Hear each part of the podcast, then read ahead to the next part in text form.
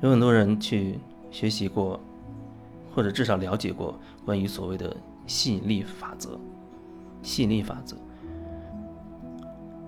其实我要说，我们每一个人每时每刻都在心想事成，我们每时每刻都在心想事成，只不过因为我们对自己太缺乏连接、缺乏了解了，以至于我们显化出来的这些眼前让我们体验到的事情，你会不接受，你会认为这不是我要的。哦，我要中五百万彩票，但是事实上我不但没中，反而还欠了一屁股债。我要做这个生意，我要赚一百万，但是实际情况是我不仅没赚到，可能还赔了二十万。我想要的是这份关系能够美好和谐，但是实际结果却是对方出了轨，等等等等。你会发现，为什么说心想事成，说吸引力法则？我一直在希望我要达到这个目的，但最终却跟我的目标好像偏离太远了。那到底是怎么回事？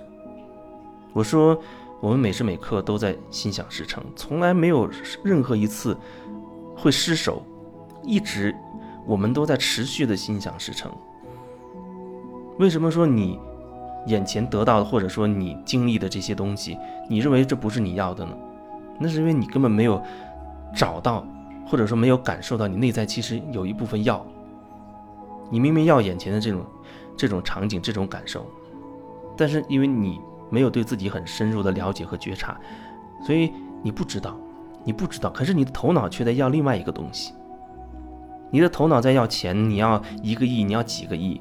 但是，真正让你去感受钱本身的话，你会发现你对钱有太多太多的看法，太多太多的所谓批判性的这种这种观念、这种思想。比如说，关于挣钱的。关于挣钱的所有的这些想法都是跟钱相关联的，啊，就我们要很努力才能够挣挣到钱。然后你可能会很排斥那些游手好闲的人，却很轻松的躺着就把钱赚了。你可能也会讨厌有的人，哦，富二代，可能他这这一这一生都游手好闲，到处吃吃喝喝玩玩，然后那父母给给了他二百套房子，然后他每个月。收随便收收房租就已经可以很轻松快活了，你可能会很排斥这样的一种生活状态，你可能会希望能够有一种通过自己的努力得到了自己应得的收入，过上那种所谓精英阶层的这种生活。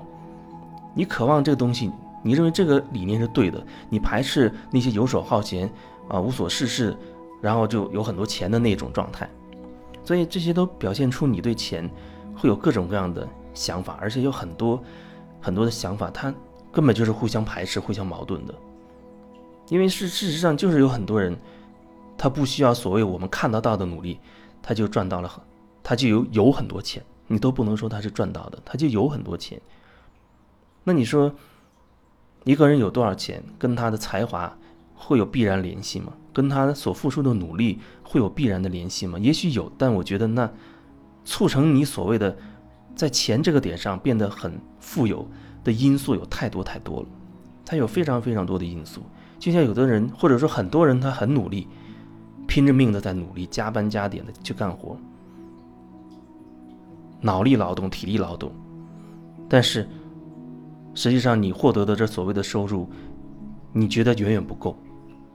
然后你也会看到有很多人，比如有一些你觉得，呃，是一些。老板呢，或者是你的上上司啊，等等，你会发现哦，他们比你相对轻松多了，甚至你认为他的才华、他的能力可能远不如你，但是他坐在那个位置上相对轻松，他不需要花你这么多时间啊，消耗你这么多脑细胞跟你的体力，去得到的收入还像你一样少，他比跟你相比，他很轻松就可以获得年薪几十万上百万的这样的收入了。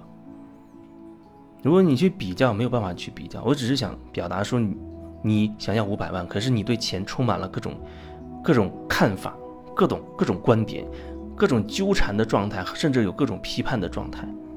你你对钱所有的这些这些感受综合在一起，就决定了你会以什么样的方式去获得钱这样东西。所以你说你想要五百万，这是真的吗？稍微深入进去一点点，你就会发现，你并不真的想要，甚至你可能还非常的讨厌钱。你会觉得，有钱就一定，比如就一定会变坏啊，就一定会变得腐化，就一定会变得贪图享受，就会失去努力的动力等等。如果你对钱有这么多的这样的看法，你又凭什么会得到所谓的五百万？当然，这这是只是你有没有得到五百万背后的。一个因素，从吸引力的那个角度去看，你会发现，你其实并不真的那么想要钱，甚至你会很讨厌钱。如果你内在的状态是这种这种状态，那你凭什么能获得很多钱呢？吸引力法则永远都存在，而且一直都会让你心想事成，除非就是你对自己了解的不足够、不深入、没有觉察。因为吸引力法则针对的是你内在真实的状况，而不是针对你脑袋里的那一堆想法、那一堆富有逻辑性的东西。你想要大房子，你想要什么豪车啊？你想要一个美满的家庭，你想要多少多少个亿啊？财富自由等等，那只是你脑袋在想，你脑袋在想这些东西，而不是你内心真正的状态。所以你得不到，那一定对应到你内在一定有那种那种东西存在。你内心深处有一个真实的东西。如果说我哪知道我内在究竟是什么真实状态，你可以反过来，只要看看你眼前得到了什么，你眼前的真实状况，因为它会对应你内在某一种真实的状态。一个人的状态永远是跟你周遭，甚至跟更大角，跟整个世界都是互相对应的。所以为什么会说人体是一个小宇宙啊？你会对应所谓外面的那个大宇宙。所以我才说，你要开始清理自己，跟自己的内心有所连接，啊，开始更深入的去感受自己。